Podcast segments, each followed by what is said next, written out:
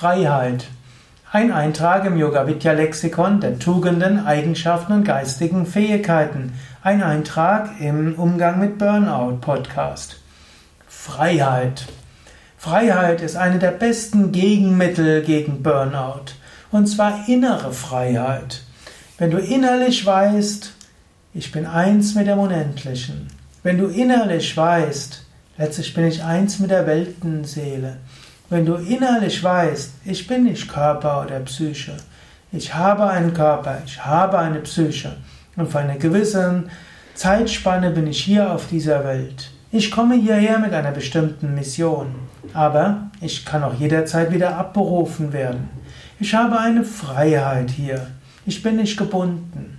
So ähnlich angenommen, wenn du, du weißt, dass du träumst und du bist im Traum, du fühlst dich frei.